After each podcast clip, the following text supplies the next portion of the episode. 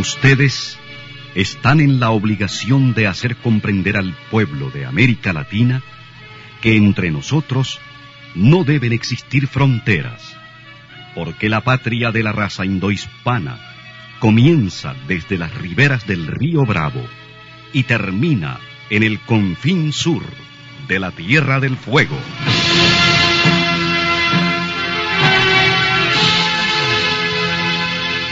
Sin fronteras. Un recorrido por los campos sin límites de la información, la música, la cultura, la economía y el deporte. Los hechos y los hombres que todos los días construyen un mundo sin fronteras.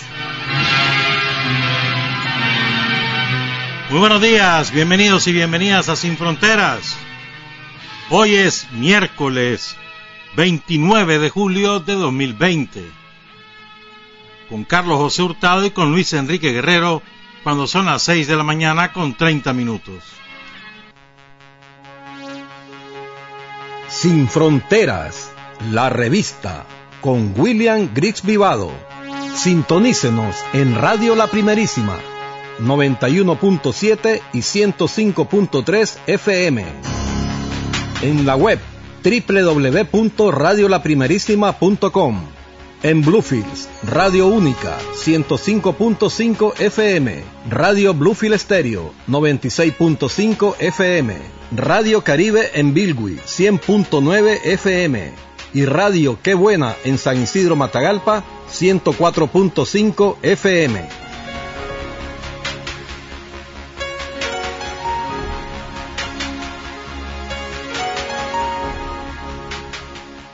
Hay hombres que luchan un día y son buenos. Hay hombres que luchan un año y son mejores. Pero hay hombres que luchan toda la vida. Esos son los imprescindibles.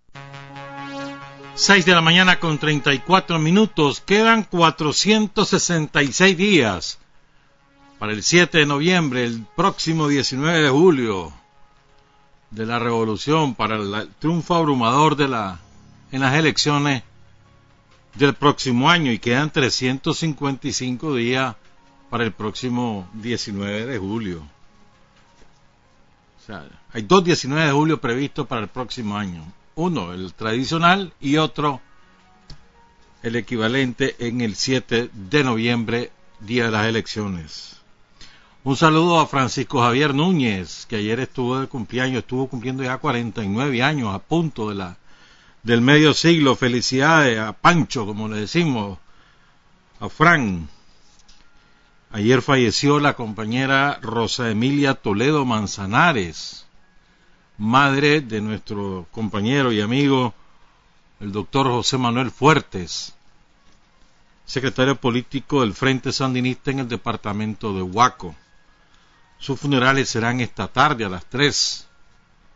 Salen de la casa de habitación de doña Rosa Emilia, que queda los semáforos del Iván Montenegro, una cuadra abajo, ocho andenes hacia el lago. Y queremos renovar nuestra solidaridad con el doctor José Manuel Fuertes. Por cierto, saludos a Patricia Alonso, allá en la ciudad de Huaco. Tuvo la amabilidad de regalarnos un día que anduvimos por ahí. Las enchiladas boaqueñas yo no las había probado. No le puedo decir cómo son porque son diferentes a cualquier otra, son distintas. Primero son chiquititas, pero no les voy a contar nada más, búsquenlas las enchiladas boaqueñas. Muchas gracias a Patricia y a las compañeras con quienes estuvimos ese día en el Parque Central de la ciudad de Huaco. Miren, les voy a, presentar estos tres, estas tres pequeñas obras y grandes obras, tres hechos de la revolución. El primero, este en, en Huaspán. En Huaspán hay una particularidad los comunitarios, los indígenas, allá en Namisquito, viven hacia el norte, en las márgenes del río Coco, río Coco arriba, río Coco abajo, y bajan hasta Huaspán a vender sus productos y a comprar lo que necesitan. Son viajes de varios días a veces. primero en lancha, luego a caballo, o logran tomar algún, algún transporte colectivo, llegan a Guaspán y deben pernoctar en Guaspán. Entonces la alcaldía, me parece maravilloso, la alcaldesa, la compañera Rose Cunningham, que es una lideresa, además de ser la alcaldesa, es una lideresa en Guaspán. La gente la quiere mucho, tiene una gran, una gran ascendencia en, en la población de Guaspán. Entonces la alcaldesa Rose Cunningham dispuso construir un albergue para los que bajan desde las márgenes del río Coque y otras comunidades a Guaspán a vender y comprar. Eso es pensar en la gente. Tiene 10 habitaciones. Eh, en el, en el piso de arriba una bodega, dos cuartos en la planta de abajo, o sea, para que ellos puedan pernoctar en condiciones mínimamente cómodas, pues me parece una gran cosa, pues son de las pequeñas cosas y grandes al mismo tiempo que se van haciendo en cada municipio. Esto ocurrió la semana pasada, esto que les voy a presentar ahorita, la fotografía. Para los que nos ven por video en Facebook Live, a través de la página Soy Sandinista de Carlos Amador, o en YouTube más tarde, al mediodía, después de mediodía, perdón. Esto ocurrió la semana pasada en el municipio El Castillo, en el departamento de Río San Juan. El municipio El Castillo, ¿verdad? Este, su sede no es el castillo, es en los sábalos. Y el camino es muy malo, por cierto, porque es puro barro. O sea, cada 20 metros tenés que detenerte, es difícil el tránsito hacia el castillo. Ahí hay una escuela que se llama la Escuela Dinamarca. Entonces fíjense, miren qué bonito. Los maestros, las maestras y la dirección de la escuela promovió que los niños y las niñas, junto con sus padres y madres, recabaran alimentos o cosas que, fueran útiles para llevárselas a una familia de escasísimos recursos. O sea, promoviendo el valor de la solidaridad entre los niños. Me parece hermosísimo. Una iniciativa extraordinaria. Ojalá que se extendiera por todas las escuelas, institutos y colegios del país. Ustedes ven en esa fotografía que les estamos presentando a los niños, llevando las cosas que ellos recabaron en sus casas. Y se las llevan a la familia. Y miren las condiciones en que vive esa familia, esos niños y esa señora que aparece en la fotografía. Los niños de sexto grado de la escuela Dinamarca del municipio El Castillo en el departamento de Río San Juan. Eso es promover en la concreta las cosas, o sea, se enseña con, con hechos. Es muy bonito. Y este último ejemplo, ahí en ese cerro, esa escuela que ustedes ven ahí, es el sitio más recóndito del municipio de San Ramón. Queda en Yacica Sur, la comarca Yacica Sur, en la comunidad del Roblar. La escuela se llama Centro Escolar Santa Amelia. Fíjense las condiciones de esa escuela. Hace falta ahí la inversión. Probablemente está prevista para los próximos meses. La alcaldía y el Ministerio de Educación. Pero miren, hasta ahí llegan los niños y ahí están con sus mascaritas, recibiendo sus clases y además con la merienda escolar. Es que a mí me indigna pues leer algunos imbéciles que te dicen que eso es populismo, eso no sé qué, hermanito, por Dios. Qué importante que es la merienda escolar para la energía del muchacho. Eso contribuye, por ejemplo, a que ya la desnutrición esté en, en índice menores al 5% en Nicaragua de nutrición infantil y la encontramos en el 29%. Se ha reducido en un 20% solo desde 2016 para, para acá. ¿Qué clase de esfuerzo? Y la merienda escolar es una pieza fundamental para reducir la desnutrición en la niñez. Y además logra que los niños tengan energía para seguir en las clases. Es un incentivo para que lleguen a clases además y son los padres y las madres los que hacen esa merienda, no, no es que la van a comprar al comedor, no hermano, ahí la fabrican, les mandan los alimentos el gobierno, cada tres meses está mandando los sacos de alimentos para que todo el mundo pueda preparar, eso es hermosísimo, pues allí hay que hacer esa inversión pronto porque ya hace frío, hermano. Miren a los chavalos cómo están. Están con su chaqueta, con su suéter. Hace frío allí, en ese cerro de El Roblar, en la comarca Yacica Sur, en el municipio de San Ramón, departamento de Matagalpa. Son las 6 de la mañana con 42 minutos. Extraordinaria la labor que está haciendo el ejército. Ahora andan por donde quiera, fumigando, este, desinfectando sitios públicos. Han estado en el departamento de Carazo entre antier y ayer.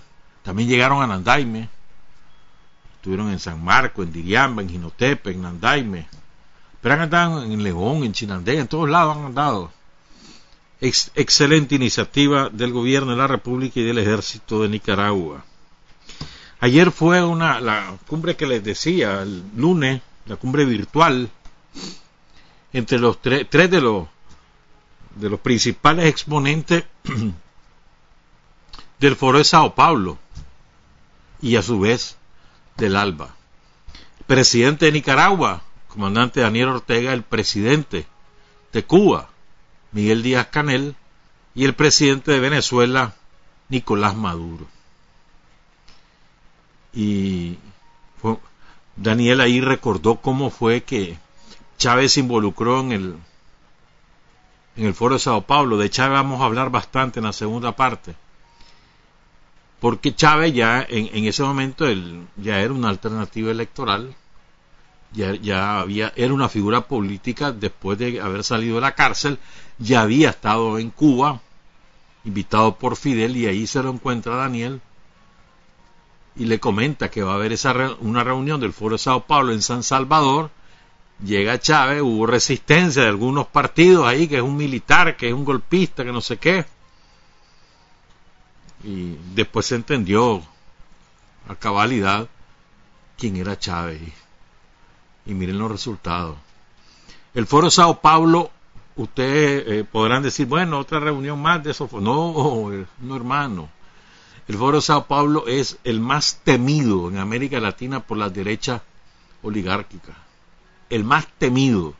Le viven volando riata. Cada reunión que hay hacen editoriales, es que los comunistas, que no sé cuánto, y que la izquierdista, y que los revolucionarios, y que viene Cuba con su invasión. Los bueno, el Foro de Sao Paulo es temido, porque además hubo un momento en que habían hasta ocho gobiernos compartidos que eran miembros del Foro de Sao Paulo. Interesante, ¿verdad? O sea, no es cualquier evento el en una reunión del Foro de Sao Paulo. Y me, me llamó la atención un par de cosas que habló el presidente de Cuba, Miguel Díaz Canel, y que quiero compartírsela. Fíjense, lo voy a unir con otra cosa. ¿Te acordás? Esta dictadura, refiriéndose a Daniel, no, esta dictadura ha expulsado a miles de ciudadanos y que ahora viven en las con peores condiciones y no puede regresar porque están aterrorizados que los quieren matar. Eso era lo que decían, ¿verdad? ¿Sí o no?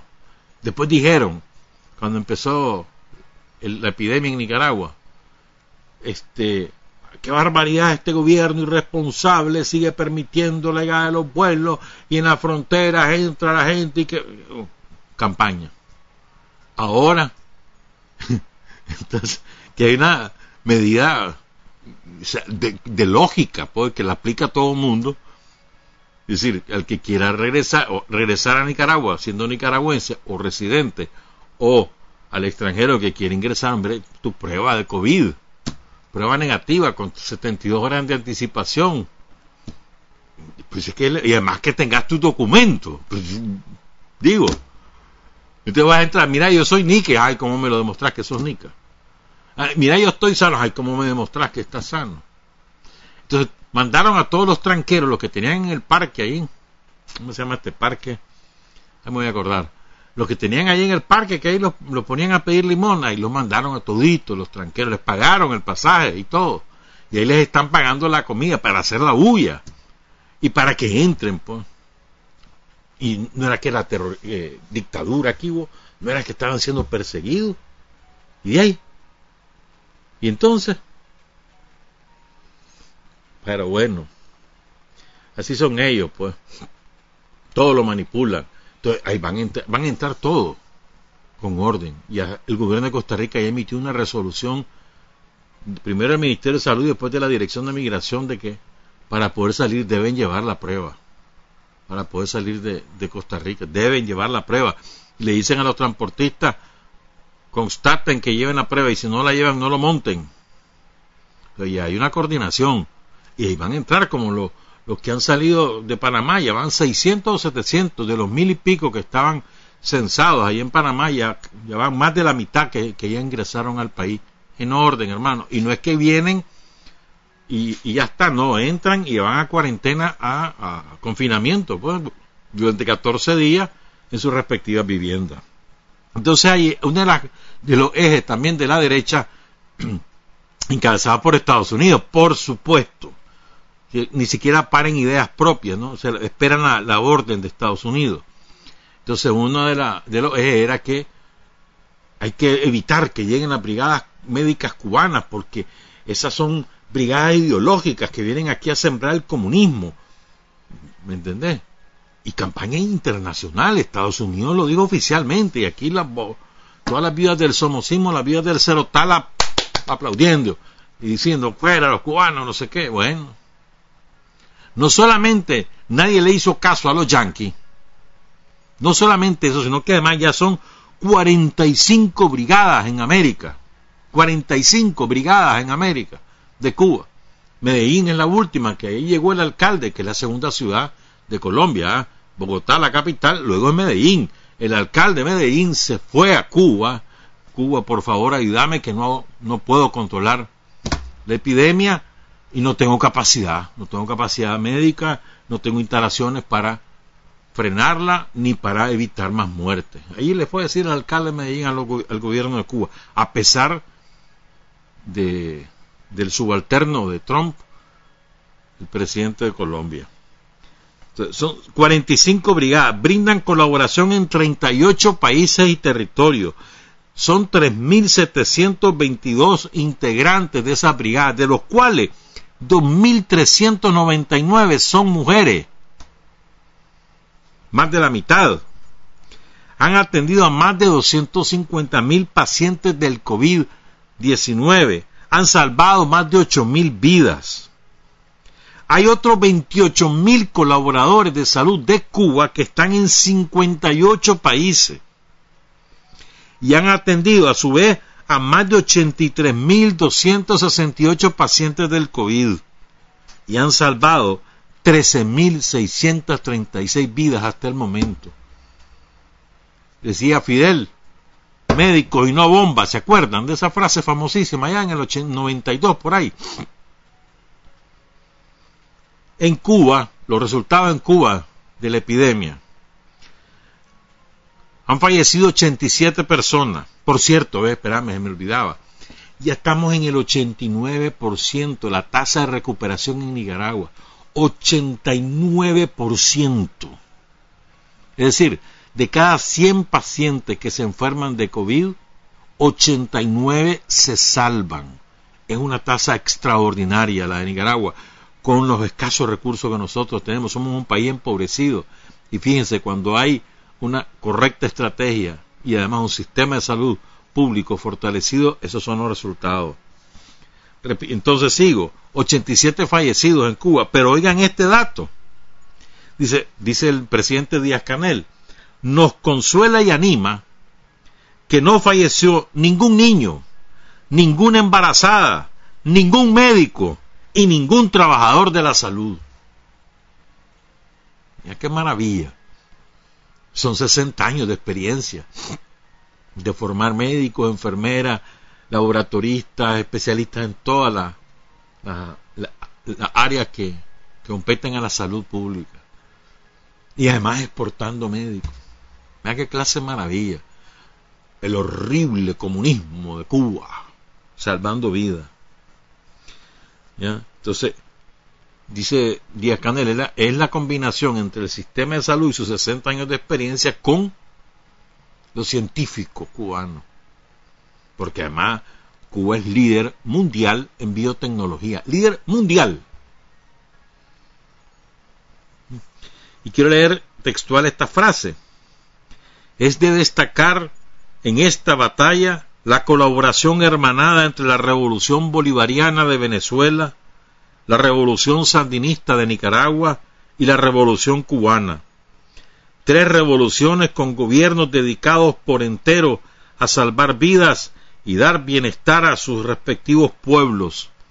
Tres revoluciones que, frente a la arremetida brutal del imperio y la derecha neoliberal aliada del continente, han, sabido con integración y firmeza defenderse y preservar en muy difíciles condiciones la independencia, la soberanía y la dignidad de la patria de Bolívar y Chávez, de Sandino y Carlos Fonseca, de Martí y de Fidel.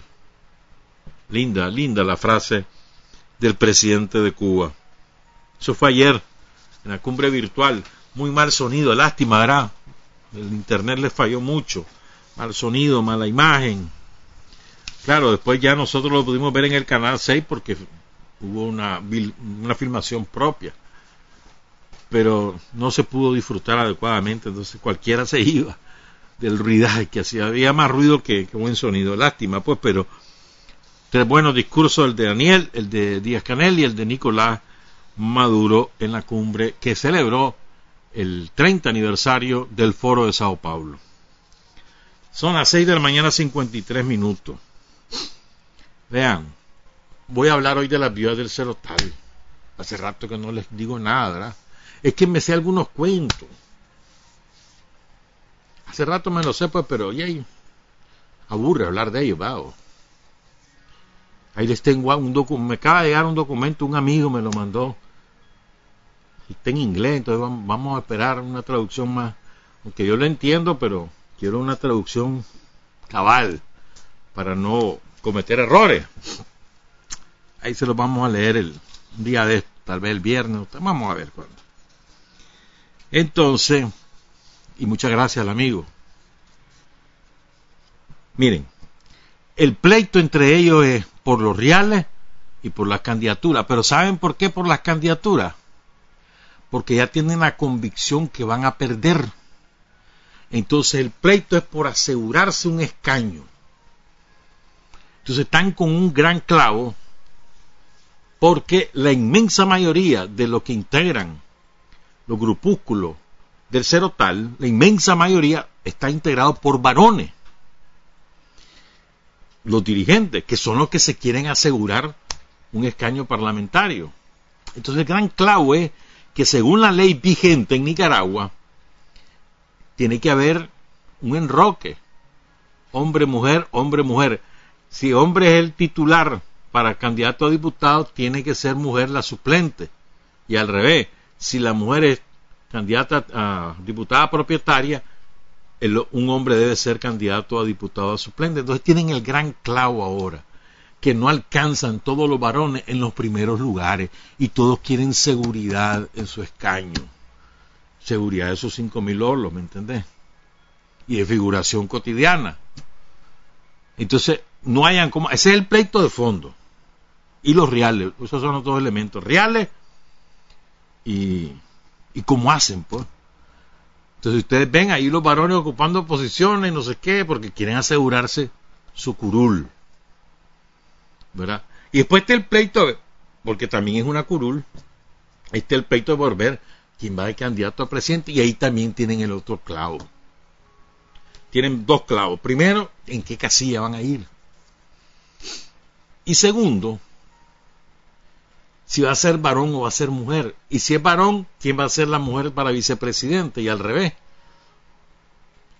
¿Me entendés? Entonces, ellos creían que era rapidito, fulanito y fulanito. No, hermano. La tienen que negociar y a ver cómo le va. Y entonces el que vaya de candidato, como ellos juran que van a caer en segundo lugar, pues tendrán, tendrá, el candidato o la candidata tendrá su escaño parlamentario. Entonces, Ahí hay un piche que alguna vez fue periodista y ahora es un terrorista más, que está pujando por ser él. Ya se amarró, primero se amarró con el partido evangélico ese que, inventó Saturnino. ya era dirigente. Como él es también de esa, de esa tendencia religiosa, entonces Saturnino le dio su, su besito. Y ya se amarró con Alemán. ya se amarró con Arnoldo. Arnoldo le dijo que sí, que venite, que no sé qué, y aquel, vale pues, vámonos, vamos a la alianza, no sé qué, todo al margen de. Miren qué interesante. Y, y el pleito es entre ese, que alguna vez fue periodista y hoy es terrorista. El pleito es entre él y uno de los chamorros, ya sabes cuál de los chamorros. Guachán, Guachán Chamorro. No se quieren, no se pueden ver ni en pintura. Ese es uno de los pleitos. El otro, la, alianza del COSEP, la que fundó Silvio Bae y toda su comparsa de delincuentes vestidos de su, con sotana, la alianza de, de Silvio Bae, que la domina el COSEP. O sea, el COSEP vetó al PLC. De manera que esa alianza que encabeza el COSEP no va a integrarse a la tal, no me acuerdo cómo se llama, convergencia, no sé, alianza, ¿cómo es? Convergencia, no me acuerdo, esa, esa sopa de letras que han armado. Entonces, la condición para integrarse ahí es que salga el PLC y el MRS. O sea, no quieren, no, es asunto de persona, porque el otro día salió la Telle diciendo que, ay, ya me voy, pues me voy yo de la directiva. Y ahí está en el consejo, voy. Es que creen que uno, les quieren dar a uno hartar a todo con el dedo. O sea, un serio, hombre. Pero bueno, pues, entonces el COSEP ya les dijo, no queremos ni alemán ni a los MRS ahí. Si quieren que nos integremos, y eso no de los reales, Nica porque los reales gringos eh, van para los dos lados. Así están las cosas. Ahí les voy a contar cómo es lo de los reales gringos, cómo se van a manejar y a qué van a dar. Eso se lo voy a contar el viernes o el lunes próximo. Ahí lo tengo ya. Lo que quiere decir entonces que allí hay los pleitos de la candidatura, los pleitos de los reales, los pleitos de la casilla y los vetos de uno al otro. Entonces la Monterrey está amarrada con el COSEP.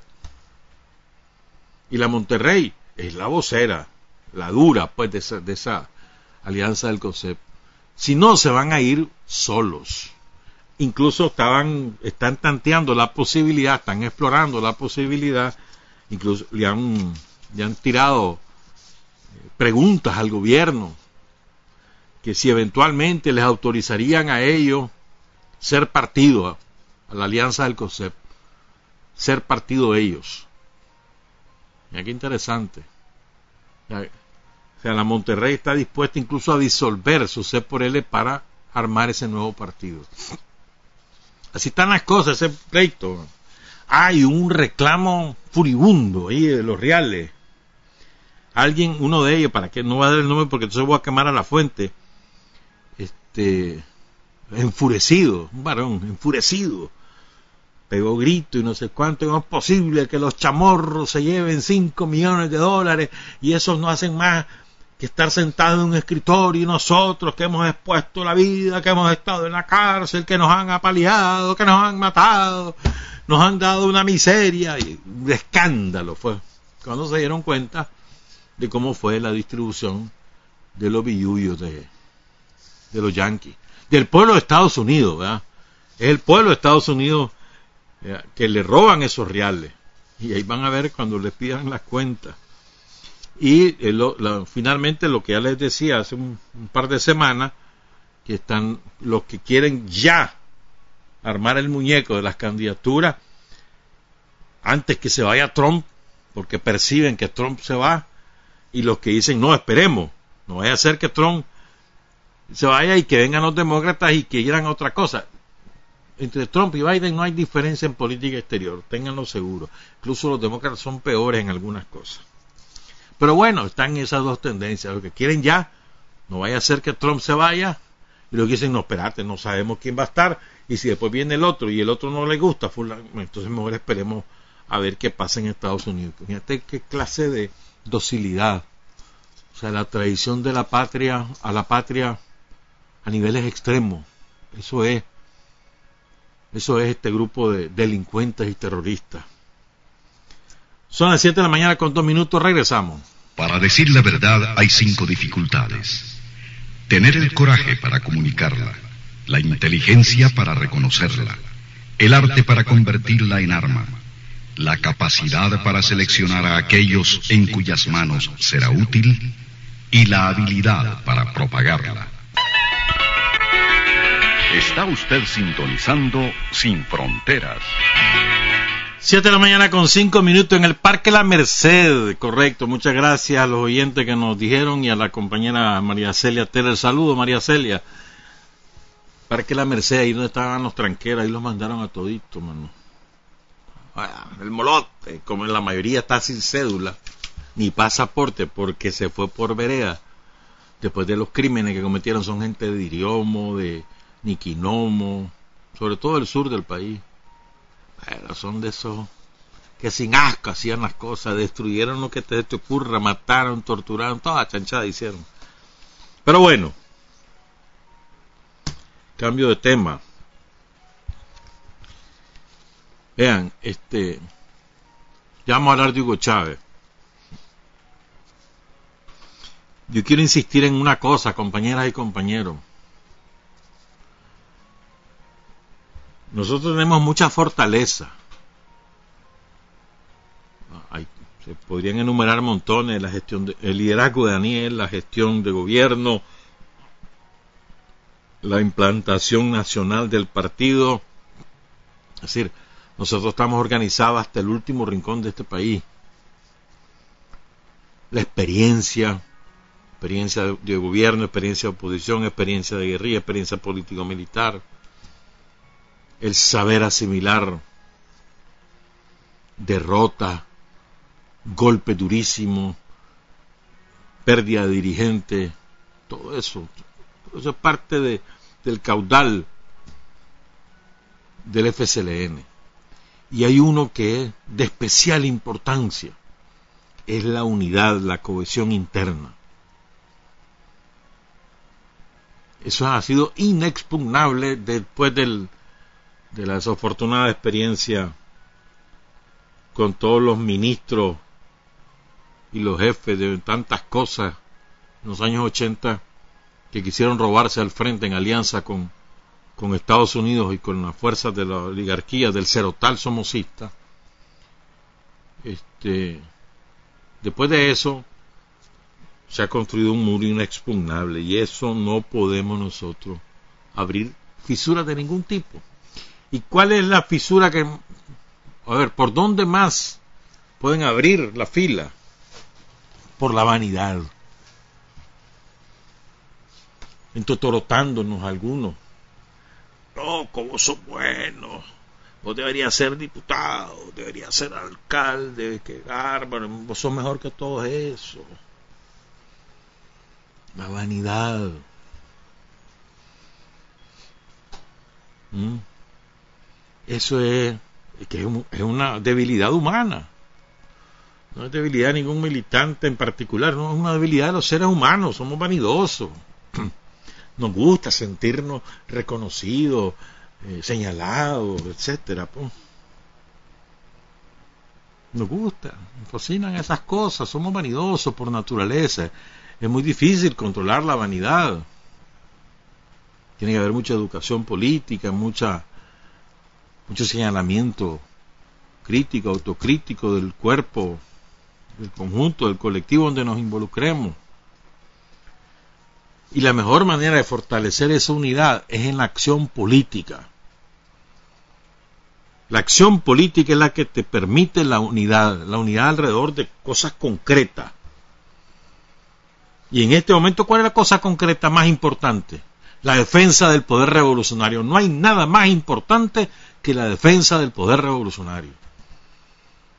La defensa del poder implica no solamente que, vaya, que vamos a ganar las elecciones del 7 de noviembre de 2021, para lo cual nos faltan 466 días, no solamente es allí, sino también es todos los días del mundo, como ocurrió el año, el año 2018, o como ha ocurrido desde el año 2018 de todos los días.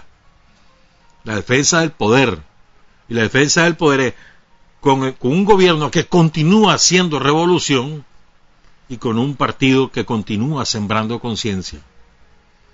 La defensa del poder es de todos los días del mundo.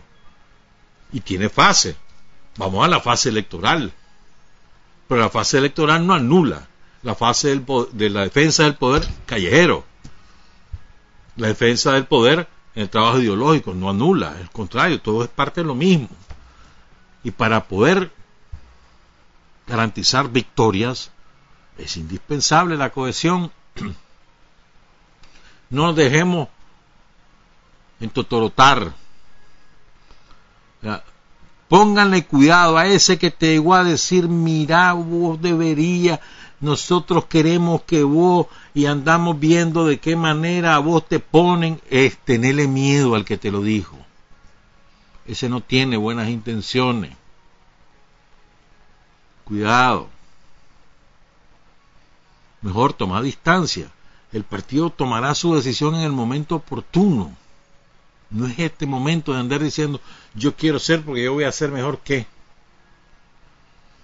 Ganátelo en el trabajo y el partido te va a reconocer. Y a discutir lo que querramos discutir adentro. Pero es muy importante que, damos conciencia de eso. Y para evitar abrir fisuras por eso de la vanidad y otras cosillas ahí, eso, los defectos propios de la naturaleza humana, para evitar que eso nos ocurra, hay que fortalecer el trabajo ideológico entre nosotros mismos, con el estudio. Trabajo y estudio, estudio y trabajo, trabajo y estudio, vamos, y vamos. Pero son las obras de progreso, las obras del gobierno, alrededor de esa obra es que nosotros construimos fortalecemos, consolidamos la unidad sandinista. Entonces, simplemente nosotros no somos como, como la vida del Cerotal, para nada. Ellos se matan por reales, se matan por puestos, se matan por figurar. Nosotros no. Nosotros nos matamos por defender el poder para la gente, para hacer las cosas que la gente necesita. Así como los ejemplos que les presentaba al principio del programa. Por esas cosas y por muchísimas cosas más, ¿verdad? Son ejemplos nada más. Son las 7 con 12. Hablemos de Hugo Chávez. Les voy a presentar tres cositas de Chávez. Vean. Yo creo que a todos, yo creo que, que no, no hay un solo sandinista que no haya sentido el dolor de perder a Chávez. que fue el 5 de marzo de 2013. No, no creo que exista ni un sandinista que no lo haya sentido como, como propio, como haber perdido algo propio. Y todos teníamos la esperanza que él podía vencer el cáncer. Cuando se fue, aquella famosa, ese discurso de despedida que fue sorpresivo, 7 de noviembre, recuerdo, de 2012, donde él aparece rodeado de Nicolás Maduro, Diosdado Cabello y otros dirigentes de, de la revolución bolivariana y le anuncia al pueblo que se va para Cuba y por primera vez dice, si yo no sobrevivo, lo dice de otra manera, pido que voten por Nicolás Maduro. Yo me acuerdo que eso conmocionó a todo el sandinismo. No estoy hablando de otros países porque fue mucho más. Imagínate cuando murió Hugo Chávez hubo homenajes en Palestina, la Palestina ocupada, desgarrada por el criminal sionismo. En esa Palestina desgarrada, en los barrios empobrecidos de New York, o ahí en Texas, donde Chávez mandó a, a darle gratis el gas para que pudieran tener calefacción en China, es que en todos lados. El impacto de la muerte de Chávez fue planetario, planetario. ¿Y por qué tan importante? ¿Por qué tanto? Hombre, por la manera de ser de Chávez y por sus hechos. Por sus hechos. Vuelvo a decirlo, pues vos podés tener un excelente orador, pero sus hechos no se corresponden con lo que él dice, entonces su importancia es nula. Pues. Voy a mencionar a alguien pues que, ya no está vivo, por eso no voy a decir su nombre, pero alguien en un país de Sudamérica era un excelente orador, aquí vino, excelente orador, con, verborrea revolucionaria, pero sus acciones fueron exactamente lo contrario, que no recuerda a nadie. Y terminó muy mal, pues. O sea, son los hechos los que te miden, te miden si tu palabra efectivamente es consecuente, pues la coherencia entre lo que decís y lo que haces. Que una, creo que es lo más difícil, el desafío más difícil que tiene cualquier ser humano. La coherencia entre lo que decís y lo que haces. Es dificilísimo. ¿no? Yo creo que en Chávez uno admira sí su verbo, sí, sí su hecho, sí, pero yo creo que sobre todo su calidad como ser humano, que yo creo que es de la gente que es superior a cualquiera, o sea, difícil alcanzar esa estatura, ¿no? La estatura de Chávez. Digamos, es un paradigma, sin duda alguna. Y entonces Chávez era, imposible, una de dos, los que estaban, los que eran eh, eh pro yanqui lo odiaban, no había nadie más a quien más odiaran que a Chávez. La minoría, por supuesto, pero lo odiaban a muerte. Y la inmensa mayoría que lo amaba. ¿Cómo lloraban a Chávez en Venezuela? Fue, aquello fue impactante. ¿Cómo lo lloramos todos? Yo aún veo a Chávez y lo veo con frecuencia, sus discursos, o lo leo, y te llega, te llega.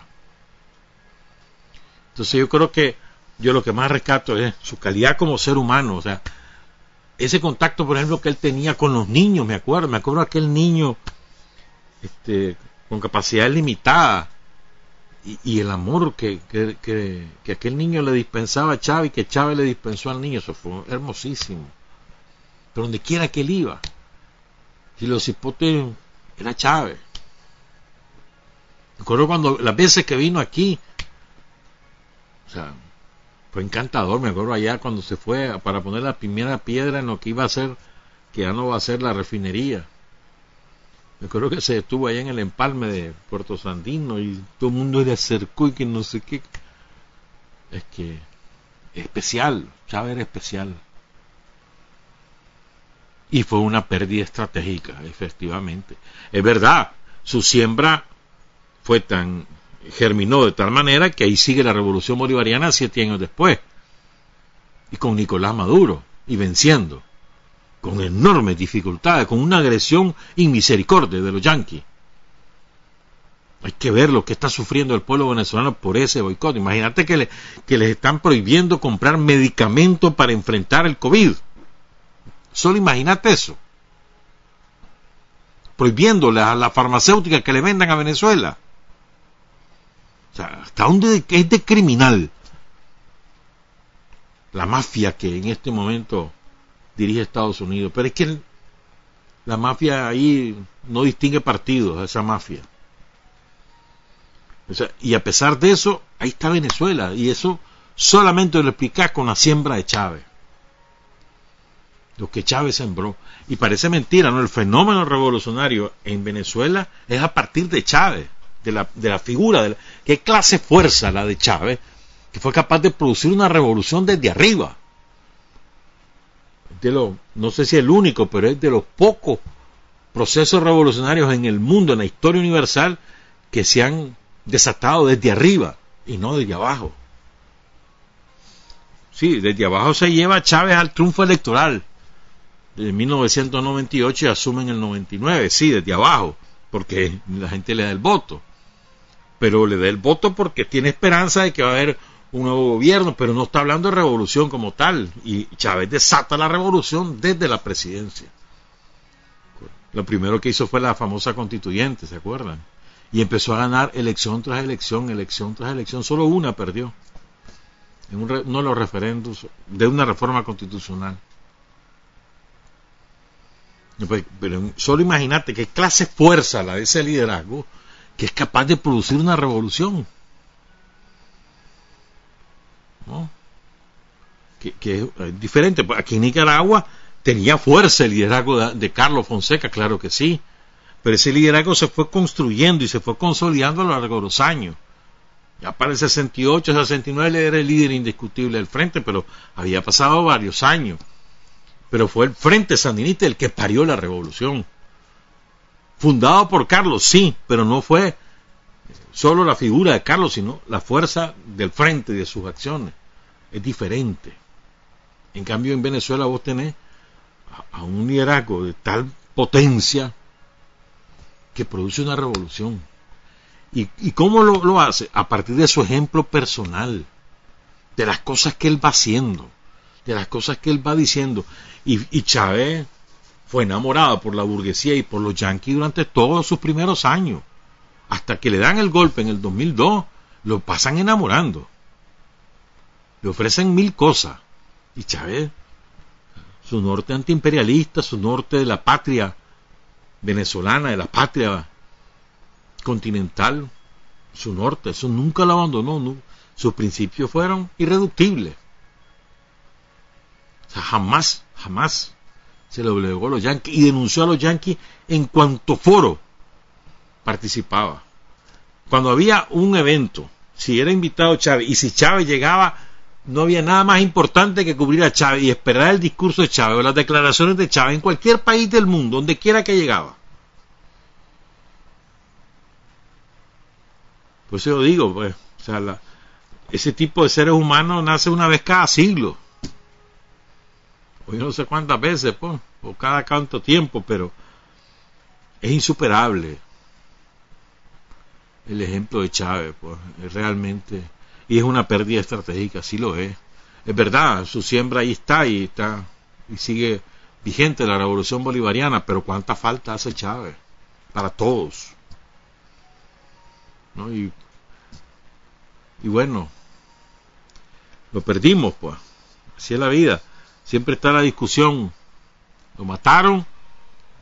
¿O fue un proceso natural que adquirió el cáncer? O sea, yo he oído y he leído muchas cosas sobre eso. Y hay científicos que dicen que dada la virulencia con la cual el cáncer se expandió, es muy poco probable que él lo haya adquirido de manera natural, por la virulencia. En un hombre relativamente sano, como era en ese momento, que venía de un proceso de rigor físico, ¿no? A lo largo de su vida militar, cierto, se había engordado un poco, pero, pero era un hombre sano y la virulencia con la cual atacó el cáncer, la deducción que hacen algunos científicos médicos es que fue inoculado. Y fue inoculado por uno de sus escoltas que después apareció en Madrid y ya se murió también y murió de cáncer. Pero bueno. Entonces quiero presentarles tres cosas de Chávez. Este primer fragmento es de una comparecencia larguísima, comparecencia. ¿Sabes de qué me acuerdo? Creo que fue en el 2010 o 2011, no, no preciso la fecha aún. 2010 creo que fue. Cuando Chávez le va a rendir el informe al, Parlamento su gestión de un año como presidente de la República. Y se pasó 12 horas de pie en una transmisión por televisión incluso, respondiendo todo lo que la oposición le reclamaba y explicando todo lo que su gobierno había realizado hasta ese momento. 12 horas allí en el Parlamento. Fue cuando él dijo, le dice a la, Corina Machado, esa terrorista de primera línea, le dice, Águila no caza mosca. ¿Te de esa frase famosísima de Chávez? O aquel discurso famoso en Copenhague la cumbre del clima. Para salvar al mundo hay que acabar con el capitalismo, como decía Daniel ayer, aquí el virus, el peor virus el, el del capitalismo, el que hay que erradicar. Si el COVID va a pasar, pero el capitalismo va a seguir, entonces hay que erradicar el capitalismo, decía Daniel ayer. O el discurso de, de Chávez en Naciones Unidas, aquí huele a azufre despuésito que, porque le tocó hablar después de Bush. Genial. O sea, discurso para la historia, ¿no? Entonces, en esta exposición que él hace, él habla, hace unas reflexiones muy buenas que la, la, las escuchás ahora a la luz de lo que nos está ocurriendo como Aníbal Lederman.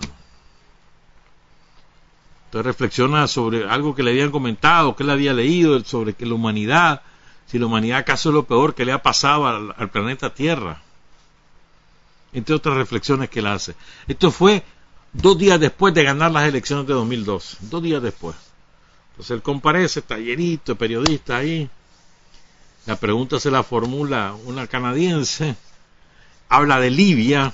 Pongan cuidado lo que dice de Libia. Y hace estas reflexiones sobre la humanidad. El presidente Hugo Chávez. ¿Tú eres estadounidense? ¿De dónde eres tú? ¿De? Ah, Canadá, Canadá. Oye, qué, curiosa la declaración del gobierno de Canadá. Tomamos nota del triunfo de este. ¿No? Tomaron nota el gobierno de Canadá. está bien. Qué curiosa, ¿no? Ok. Eh, pero bueno, el gobierno de Estados Unidos es uno de los más grandes responsables de este desastre. Ojalá que Mr. Obama si es reelecto, oye, recapacite, reflexione. Y los gobiernos europeos, los gobiernos europeos. Te voy a decir algo, Paola, a este que aquí está. Varios líderes europeos de entonces, algunos ya se han ido, ¿no? Sabiendo de mi amistad con Gaddafi ¿Tú sabes cuántos eran las reservas internacionales de Libia? Cerca de Nicolás, ¿te acuerdas que hablamos con Gaddafi? 200 mil millones de dólares, poco más, en un país de apenas 6 millones de habitantes. 200 mil, nosotros tenemos son 30 mil millones de, de dólares. Y somos 30 millones de habitantes. Yo creo que ni Alemania tiene unas reservas como las que tenía Libia. Ni Italia, ninguno de esos países tiene. Ni Inglaterra. Varias veces. Algunos líderes europeos. Chávez, ¿por qué no hablas con Gaddafi? Para que coloque, aunque sea unos 20 mil millones de dólares de sus reservas en bancos de mi país y después se las robaron. Las reservas internacionales de Libia desaparecieron.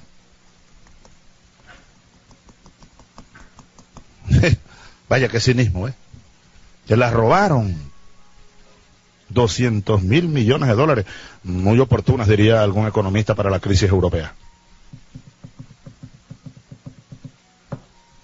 Y entonces uno veía por la prensa, congeladas las cuentas de Gaddafi. No eran las cuentas de Gaddafi, las cuentas de Libia, señor. En los bancos de, Europa, de Estados Unidos. Como todos los países, o casi todos, la tenemos nuestras reservas, pues, en los bancos europeos o estadounidenses.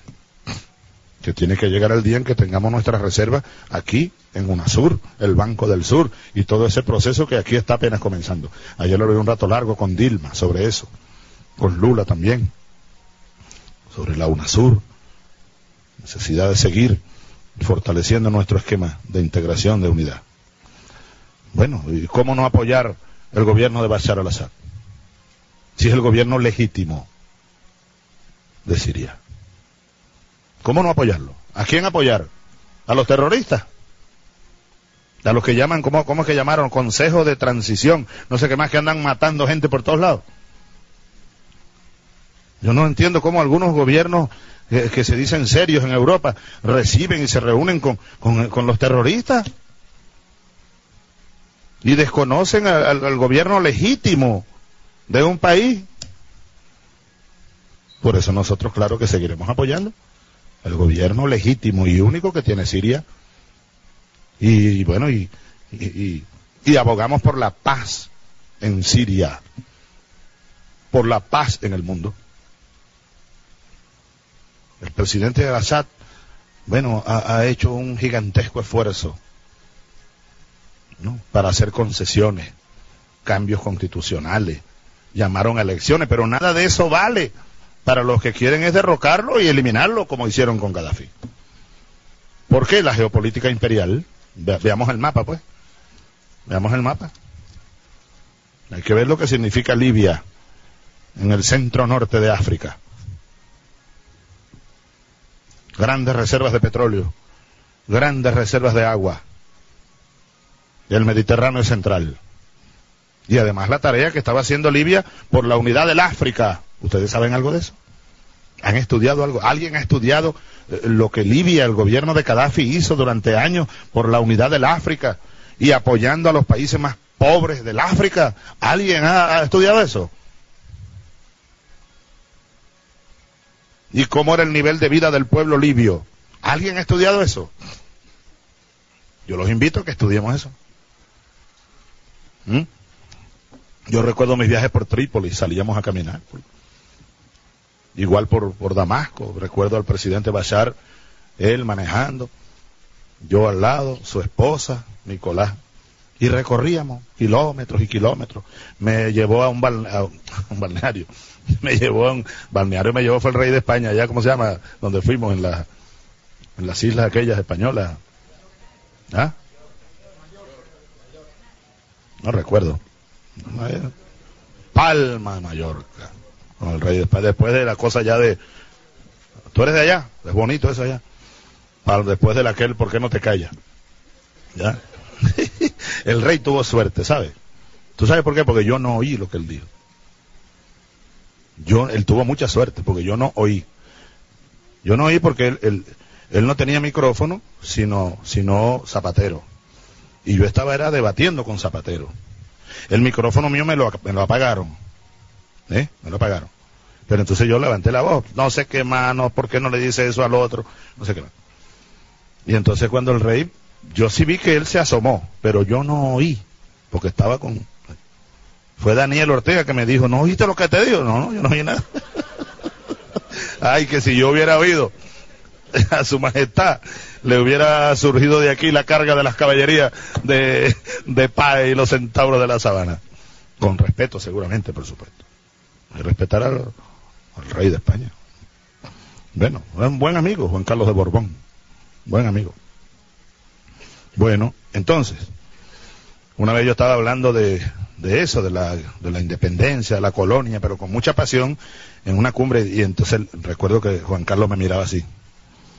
Y yo estoy mirando, me miraba muy mal encarado. Y yo hablando de Fernando VII y todas estas cosas, ¿no? Y lo que es la guerra, muerte, como es posible. Y él me miraba así muy feo, ¿no? Y yo lo veo de repente, estoy mirando y lo veo y me detengo y le digo, mire, mire, Juan Carlos, no es contigo, es con Fernando VII, le digo yo. él, disfrutaba mucho de nuestras bromas y nuestras travesuras. Es travieso el rey, España, travieso, travieso. Bueno, ¿ah? Bueno, entonces, volviendo al punto y terminando, short answer, eh, Newton, Newton, Newton, Paula Newton. Respetemos.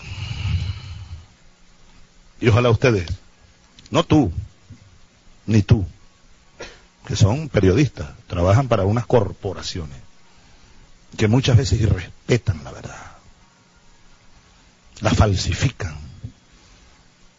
Y, terminan justificando cosas tan horribles como esa. Matar niños y, e inocentes con el solo fin de derrocar a un gobierno. Esa es una cosa muy horrible, de verdad. Es horrible, fea, fea, horrible, inhumana. Ojalá viniera en este mundo la era de la humanidad. La era de la humanidad. No nos cansaremos de luchar por eso. La era humana, pues, donde vivamos aquí como lo que somos, seres humanos. Algún científico por ahí, no fue Newton, sino más reciente, ha desarrollado unas teorías, ¿no? Será Yo me niego a, aceptar eso. ¿Será la especie humana un error de la naturaleza? Es duro. Porque en este mundo han vivido y viven muchas especies, muchas otras especies. Pero ¿quién ha visto las cucarachas bombardearse unas a otras? O las serpientes. ¿No? De repente alguna serpiente loca que tal. Los tigres, las sanguijuelas, se protegen. Y, y, bueno, y han, sobrevivido aquí millones y millones de años. La especie humana tiene aquí, ¿cuánto, Jordani, tú que eres sabio? ¿Cuánto tiene la, especie humana? De que apareció el Homo sapiens.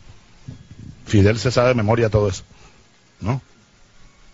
El tiempo muy pequeño en relación con el tiempo de la vida en la Tierra. Pero entonces, eh, esta tesis de algún científico o algunos científicos dicen eso, oye, ¿será que, será que la especie humana es un error de la naturaleza y derivamos a esto? Y tendremos que entonces destruirnos para que, para que la vida en este planeta continúe. Las cucarachas, los, gavilanes, las águilas, los caballos, los peces. ¿Será? Yo me niego a creer eso. Cristo dijo, el hombre es ¿eh? alfa y omega, el Hijo del Hombre. Pero cuando uno ve cosas como esa, países tan poderosos, yo le decía a Carter hace poco, hablamos por teléfono, y después de hablar, ya despidiéndonos, le dije, oye Carter, te voy a decir algo. Cuánto lamento que no hayamos coincidido tú y yo como presidentes. Él allá y yo aquí. Porque algunas cositas hubiéramos hecho por este mundo. Y no tirar bombas, precisamente. Porque ese es un ser humano. Jimmy Carter. Jimmy Carter. Pero fíjate, no lo religieron. Él perdió la reelección. Le hicieron la guerra como a Obama. Obama lo acusaron de comunista porque nos dimos la mano. ¿Eh? Socialista, comunista, y siguen acusando. Y negro, y no sé qué más. Qué cosa, ¿no? Qué cosa. Mataron a Luther King, mataron a Kennedy. John Kennedy dijo un día, los que le cierran el camino a las revoluciones pacíficas, los que le cierran el camino a las revoluciones pacíficas, le abren el camino a las revoluciones violentas. Kennedy. Pero en verdad, ojalá, por eso decía, ¿no? Los países que han desarrollado armas atómicas, aviones, eh, drones, mecanismos tecnológicos, en vez de usar eso para el mal, oye, ojalá lo usemos para el bien, Dios mío. La lucha por salvar la especie humana, por salvar eh, la, la ecología, el ambiente. ¿Cuánto pudieran hacer esos países? Mira, yo me sentí tan feliz un día, Nicolás, que fuimos a África y por un pequeño apoyo que nosotros dimos, que no pasaba de 5 millones de dólares, nos llevaron en Mozambique a ver una comunidad muy pobre eh, con ese dinerito. Eh, la FAO, como que fue, la FAO, hizo unos, pozos para sacar agua y unas mujeres sembrando y, y, produciendo tomates y comida, algo de comida. Nosotros que somos un país, 5 millones de dólares, una cooperación. ¿Cuánto pudiera hacer Estados Unidos? Y los países más ricos del mundo. ¿Eh? A través de la cooperación para producir alimentos. Mira, cuánta hambre hay en este mundo. Y toda esa capacidad tecnológica que han desarrollado, Dios mío, que la usen para el bien y no para el mal. Amén, que así sea. ¿Qué vas a agregar a eso? Reflexionar. Reflexionar. Y fíjense, lo dijo en el 2012. ¿Mm?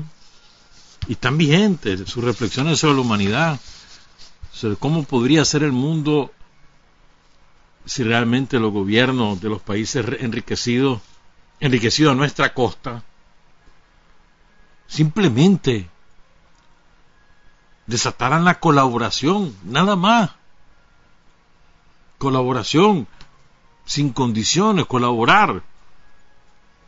Hace tiempo se hubiera acabado la pobreza, hace tiempo tendríamos en todos los países del planeta sistemas de salud público fortalecidos, sistemas de educación pública fortalecidos, hace tiempo.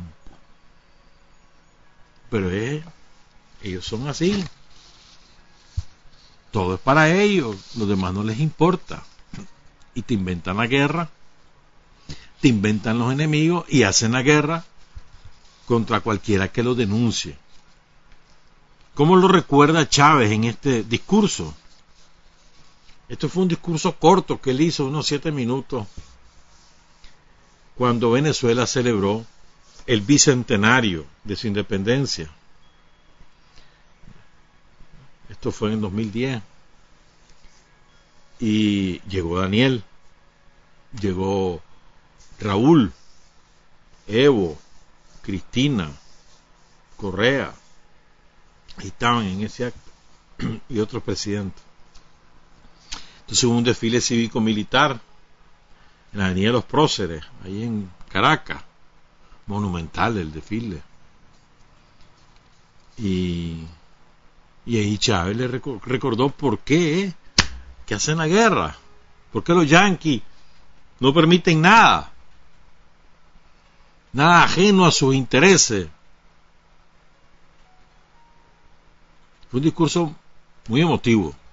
Escuchemos. Bonito día que tenía que llegar y llegó. 19 de abril. Un saludo desde esta tribuna al heroico pueblo venezolano. Aquí estamos los hijos y las hijas de Bolívar. 200 años después. En esta Caracas, en esta Caracas que es cuna, como lo diría José Martí, un día cuando llegaba a este valle. Cuna de América, cuna revolucionaria desde siempre y para siempre. El 19 de abril, queridos mandatarios, querida presidenta argentina, queridos presidentes de Cuba, de Bolivia, de Ecuador, de Nicaragua, de República Dominicana, queridos primeros ministros de Dominica, Antigua y Barbuda, San Vicente y las Granadinas,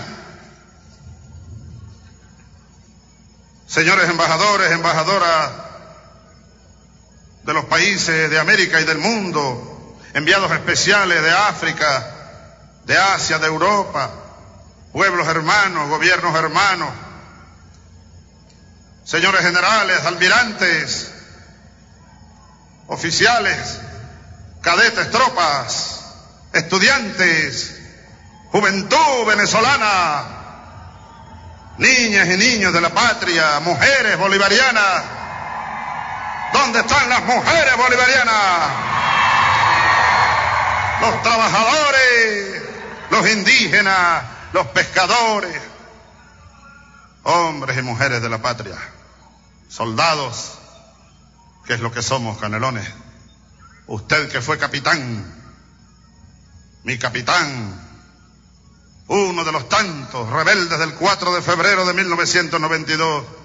Ustedes, señor ministro de Defensa, general en jefe Carlos Mata Figueroa, ustedes, comandantes del ejército, de la marina, de la aviación, de la Guardia Nacional, de las milicias bolivarianas, Ustedes, soldados, nosotros soldados, nosotros pueblo. Simón Bolívar, el padre, dijo un día, Venezuela nació en un vivac. Aquí estamos juntos y somos hoy ya de nuevo una sola cosa. Civiles y militares, unidos, el pueblo y su Fuerza Armada, garantizando la independencia venezolana la independencia de la patria. Más nunca Venezuela será colonia yanqui ni colonia de nadie. Llegó la hora definitiva de nuestra verdadera independencia 200 años después. Y no solo de la independencia de Venezuela, porque la independencia de Venezuela no sería posible sin la independencia de nuestra América. De la América Latina y el Caribe, hombres del Caribe, mujeres del Caribe, de Centroamérica. Aquí están representados. El Caribe negro, el afrocaribe, el caribe indio. Raúl Castro es un indio, taíno de la Cuba revolucionaria. Daniel Ortega es un indio maya de la tierra profunda de Centroamérica. Cristina Fernández, una patriota profunda de la patria argentina, de la patria suramericana. Evo Morales, líder profundo, histórico de la masa india del pueblo indio. Rafael Correa, de la juventud, estudiosa, batalladora del Ecuador, libertario de Sucre, de Manuela, de Eloy Alfaro. Aquí estamos juntos otra vez. Y ahora sí, Cristina. Ahora sí, Raúl. Ahora sí, Daniel. Ahora sí, Leonel. Ahora sí, Evo. Ahora sí, Roosevelt. Ahora sí, Ralph. Ahora sí, todos. Juntos para siempre. Para asegurar lo que el gran Jorge Luis Borges llamó la patria perpetua. Nos hemos conseguido juntos y esa es la única forma de hacer patria. Simón Bolívar dijo un día, lo escribió en un memorable documento el 19 de abril de 1820. Cumplíanse 10 años de la jornada cívico-militar que derrocó al gobierno español e instaló el primer gobierno criollo en Venezuela. Convocó el primer Congreso Constituyente que elaboró a nombre del pueblo soberano la primera constitución de nuestra América, la de 1811, declarando la independencia y la creación de la patria republicana. Dijo Bolívar, el 19 de abril partió en dos la historia y hoy se conmemoran 10 años. Libertad parafraseando al padre de la patria, general Canelones, pudiéramos decir 200 años de lucha. Por eso que usted ha gritado ahí como soldado de este pueblo, libertad, libertad, libertad. Agregaríamos igualdad, igualdad, igualdad. Ambas hermanas inseparables, la libertad y la igualdad por el camino en Venezuela de la construcción del socialismo, democracia socialista, socialismo democrático.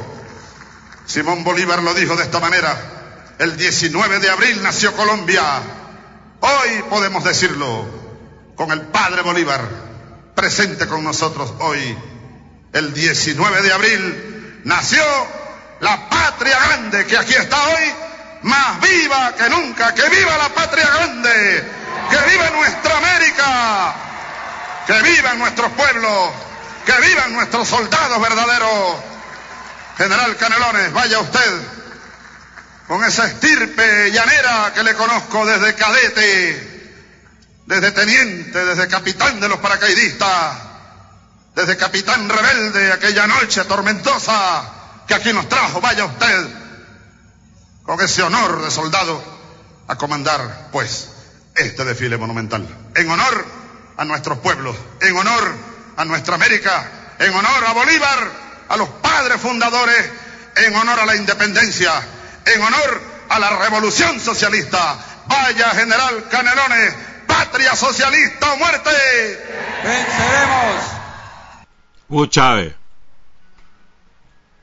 2010, vibrante rescato algunas ideas. La primera, la Unión Cívico-Militar, que sigue siendo la, esencia de la defensa de la revolución bolivariana.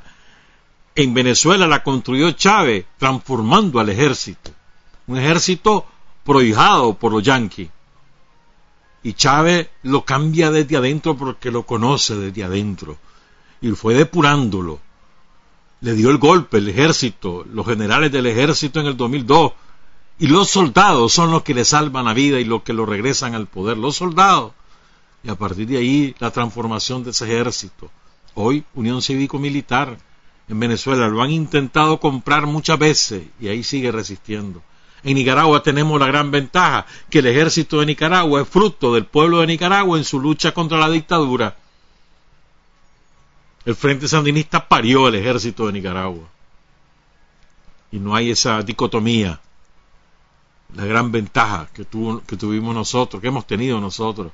Pero Chávez lo, logró lo que parecía imposible, logró transformar ese ejército y se convirtió en uno de los pilares de la revolución bolivariana.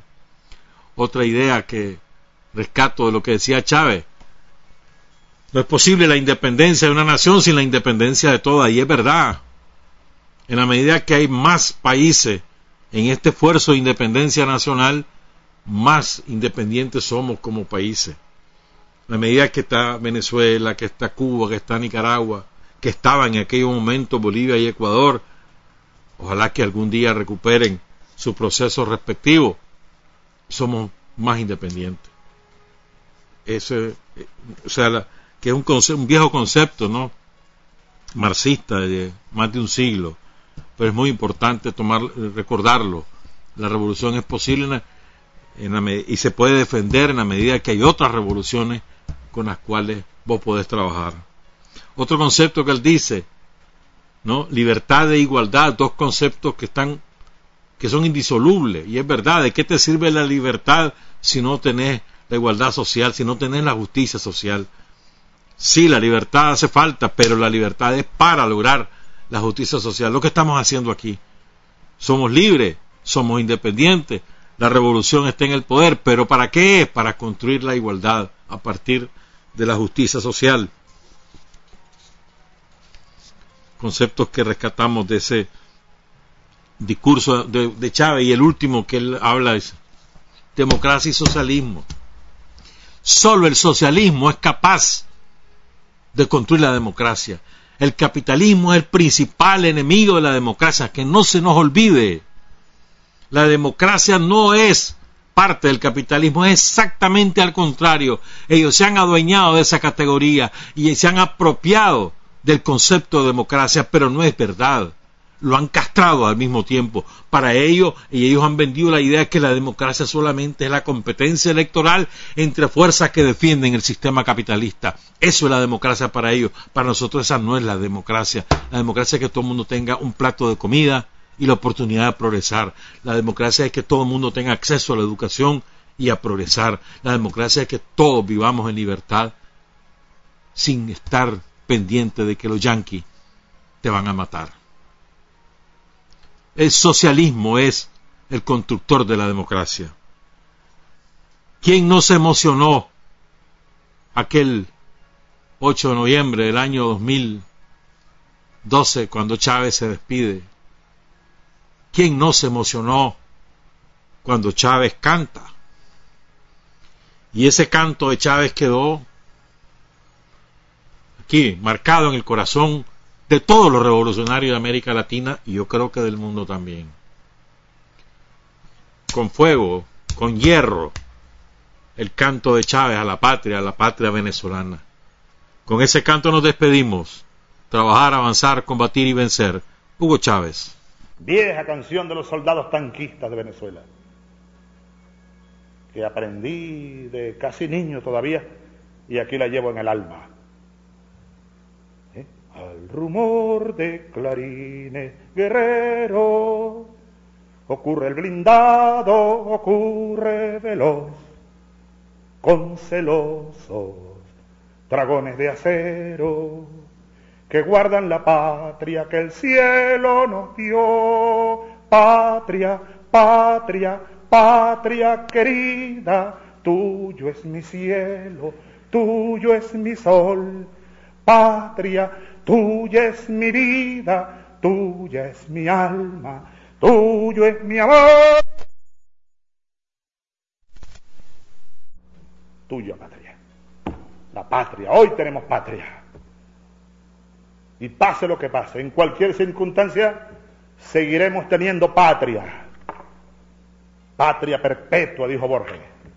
Patria para siempre. Patria para nuestros hijos. Patria para nuestras hijas. Patria. Revolución es sentido del momento histórico. Es cambiar todo lo que debe ser cambiado.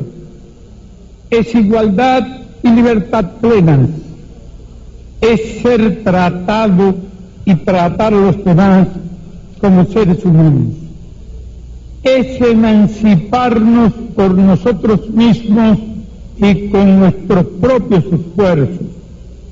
Es desafiar poderosas fuerzas dominantes dentro y fuera del ámbito social y nacional. Es defender valores en los que se cree al precio de cualquier sacrificio.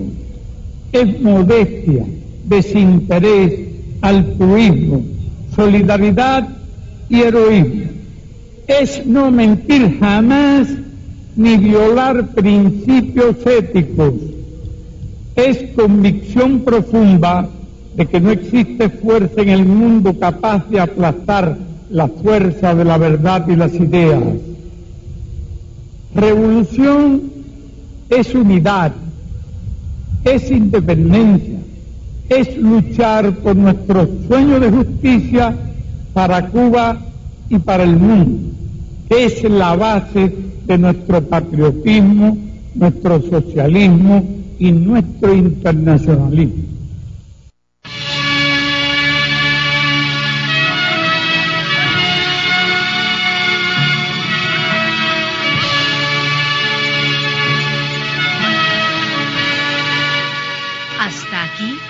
Usted y nosotros hemos recorrido el mundo sin fronteras.